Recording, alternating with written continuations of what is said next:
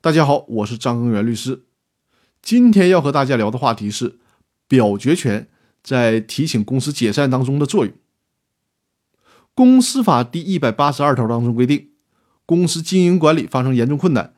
继续存续会使股东利益受到重大损失，通过其他途径不能解决的，持有公司全部股东表决权百分之十以上的股东，可以请求人民法院解散公司。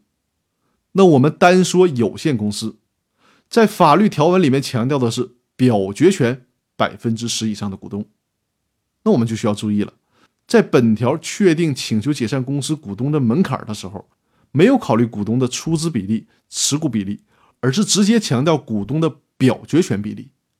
这是因为立法者考虑到解散公司不仅仅关系到股东自身的财产利益，具有强烈的控制权色彩。解散公司对于公司其他股东，甚至是公司的债权人的利益都会产生重大的影响。而公司法在这个问题上的设计，没有强调以出资比例为标准提出解散公司的申请，这就给有限公司同股不同权的情况留下了空间。比如说，一个公司可以就解散的事儿做出特别的设计。我们做一个很极端的假设。假设这个公司约定持股百分之一的股东享有百分之九十九的表决权，那么实际上出资金额占百分之九十九的股东在公司僵局的时候就没有办法提出要求公司解散的诉讼请求，因为表决权不够啊。但是这会不会引发另外一个问题，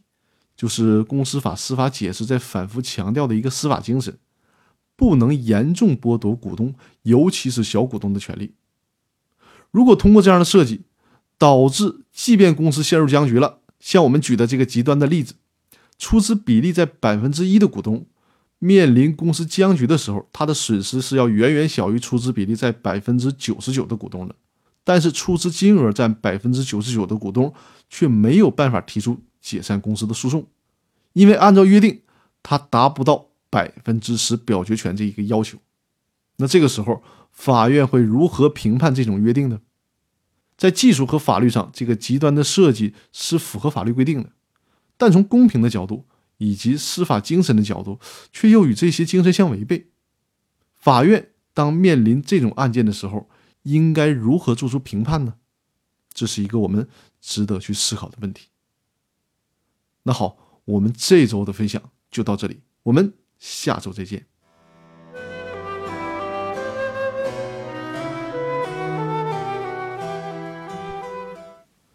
注意，公司法大爆炸微信公众平台已经开通，欢迎大家关注和订阅。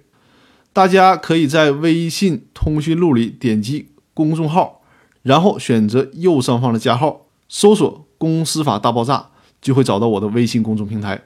点击关注即可。欢迎大家在公司法大爆炸的微信公众平台和我交流。